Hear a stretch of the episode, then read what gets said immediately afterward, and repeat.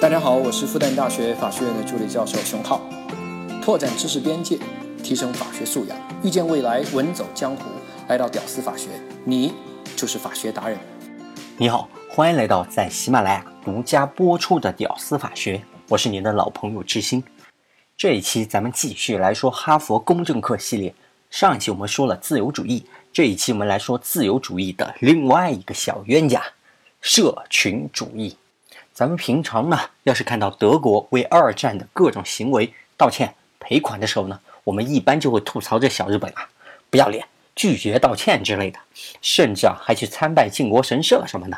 那咱们今天呢，就从小日本要不要道歉这个事情开始说。正好今天是八月十五号，日本投降七十三周年纪念日。其实啊，关于道歉还是不道歉这事儿，全世界各地那都非常的多啊。不光咱们有啊，比如美国和日本那都有这事儿呢。二战的时候，美国不是跟日本，他们不也打得要死要活的吗？打仗期间呢，美国就关押了大量的无辜日裔美国人，但后来人美国政府就选择了各种道歉和补偿。除此之外呢，美国对他曾经奴役过的黑人同胞啊，也觉得各种愧疚，各种照顾。比如啊，常春藤名校那就各种专门的配额。配给非裔，如果真要拼 SAT 的话，那很多黑人根本拼不过其他族裔的，尤其是咱亚裔，哇，太厉害了，对吧？白人要拿个 B 加回家啊，只要孩子努力了，哇，那家长感天动地啊。华裔要拿个 A 负回家，同样是努力了啊，哭天抢地，骂的要死。说远了，扯回来，还有个例子不得不说啊，在上世纪初呢，澳大利亚政府对原住民。那就有各种强制的行为，不说你可能还不知道。当年啊，澳大利亚政府为了加快当地原住民的消亡，强行将那些混血但是生活在原住民妈妈身边的孩子来带走，集中养在一起，教育白人文化。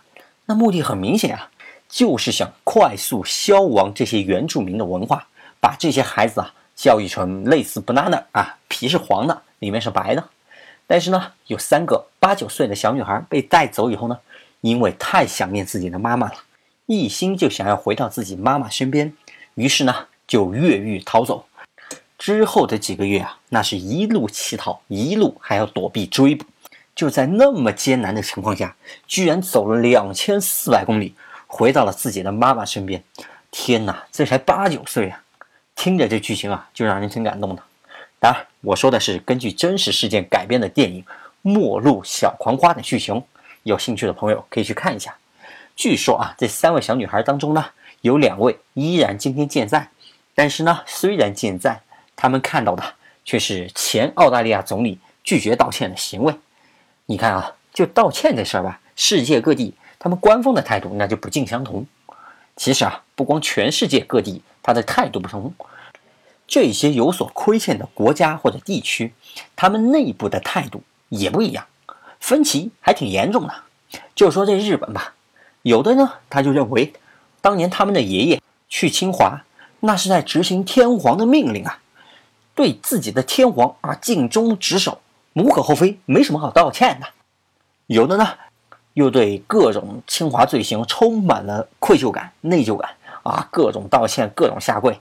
大家新闻里面时不时也能看到一些，但是呢，现在很多年轻人的观点啊，有一类相当的普遍，非常有必要拿出来说一下。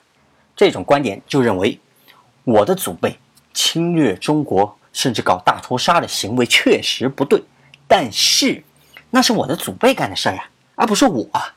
我从生下来到现在，我没做过这些事情啊。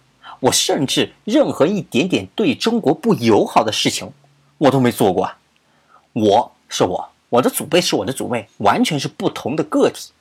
我只能为我自己的行为负责。任何人都不应该用所谓的道德啊或者正义啊来强制我为我没有做过的事情道歉，甚至赔偿。那些发生在我出生以前的事情，跟我有什么关系呢？这也包括了我未出世的子女，难道他们还在娘胎里面就天生有罪吗？啊，注定一生下来就要道歉啊，要赔钱吗？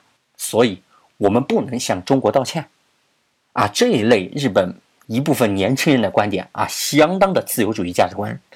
澳大利亚前总理啊，曾经也在各种场合拒绝道歉，也基本上是这样的一个理由。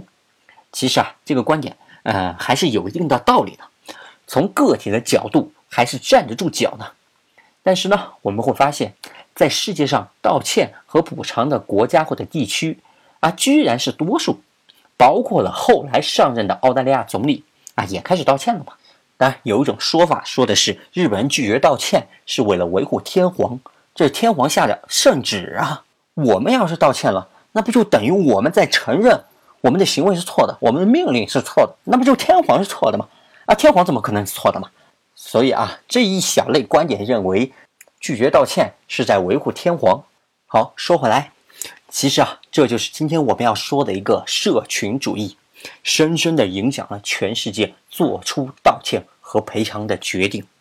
社群主义认为呢？一个人是不可能脱离他的社会、他的群体的，做一个完全独立的个体不可能，这辈子都不可能的。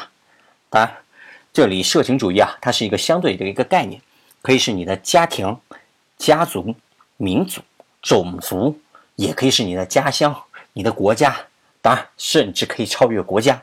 比如啊，全世界为了部落的魔兽玩家，也可以是一个社群。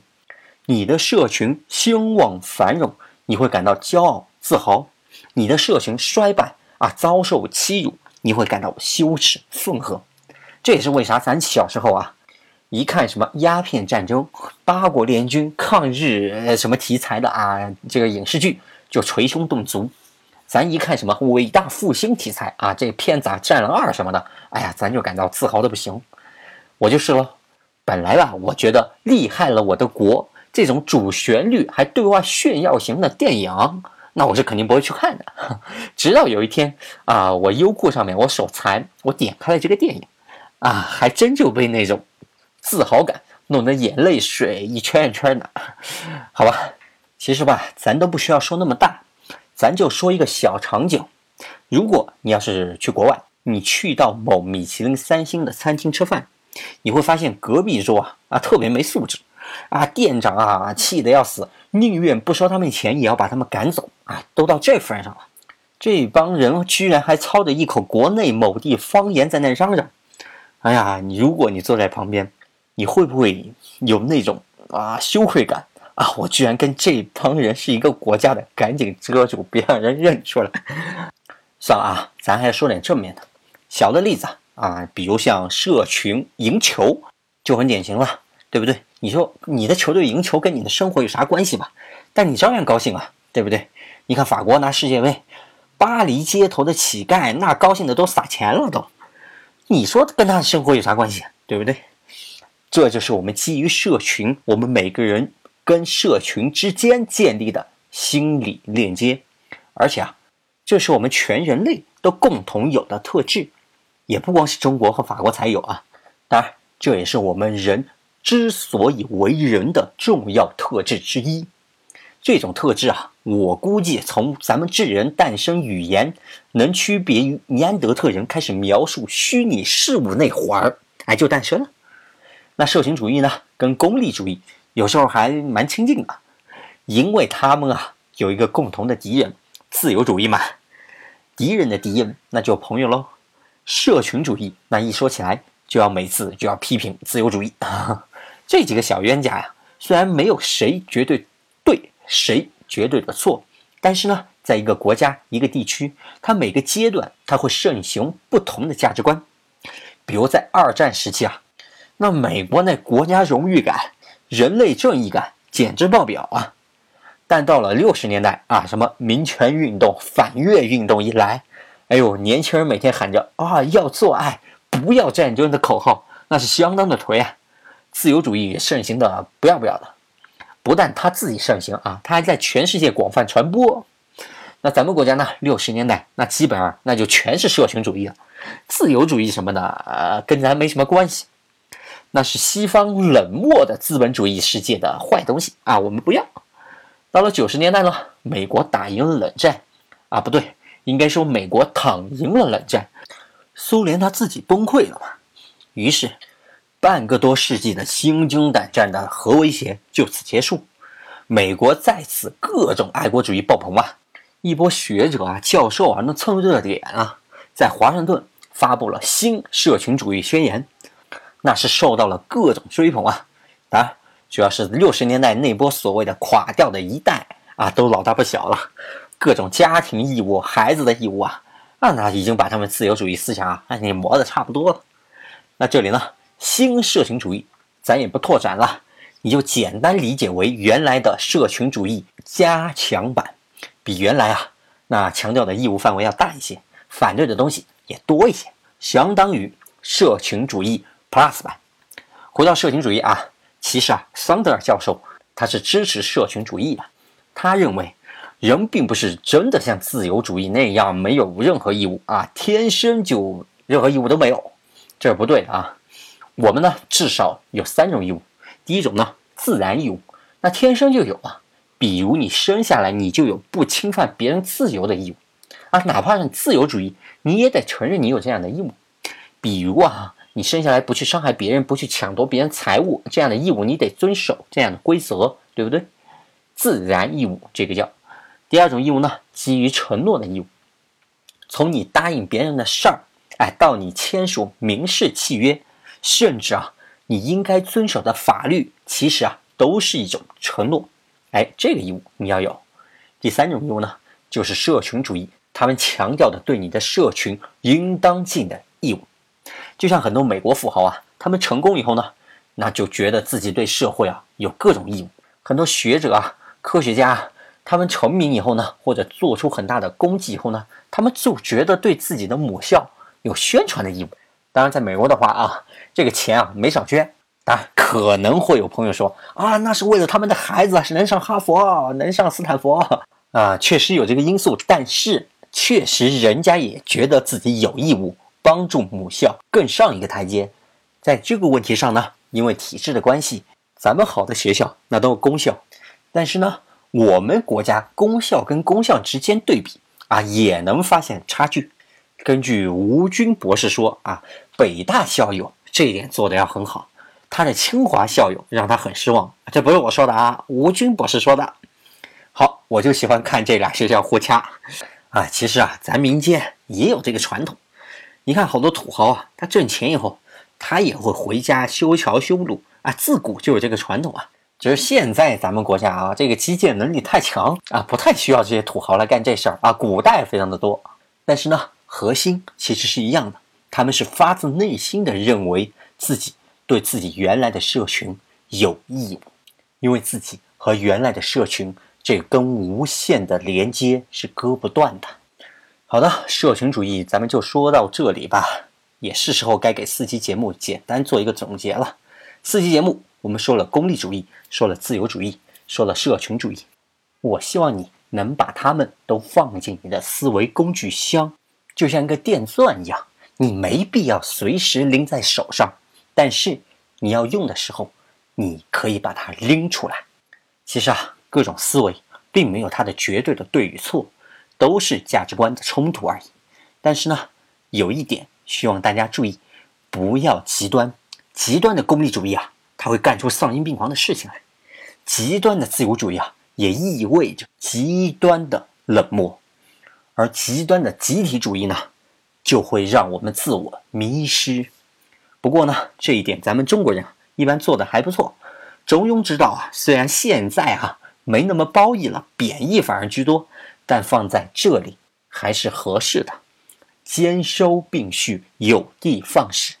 感谢你和我一起进步，一起做一个更好的人。我是志新，我们下期再见。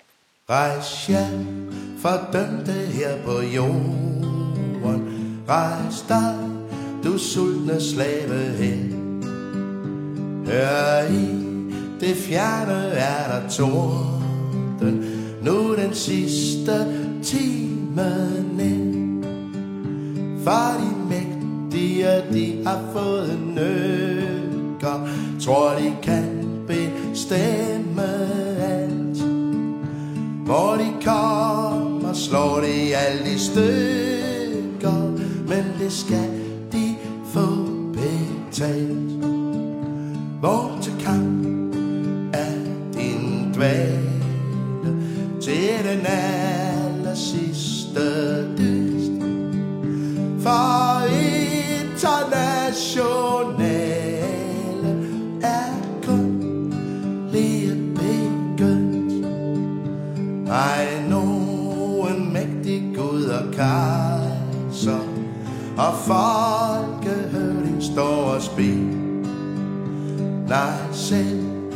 kampen vi os rejser, hvor folkeret forlanger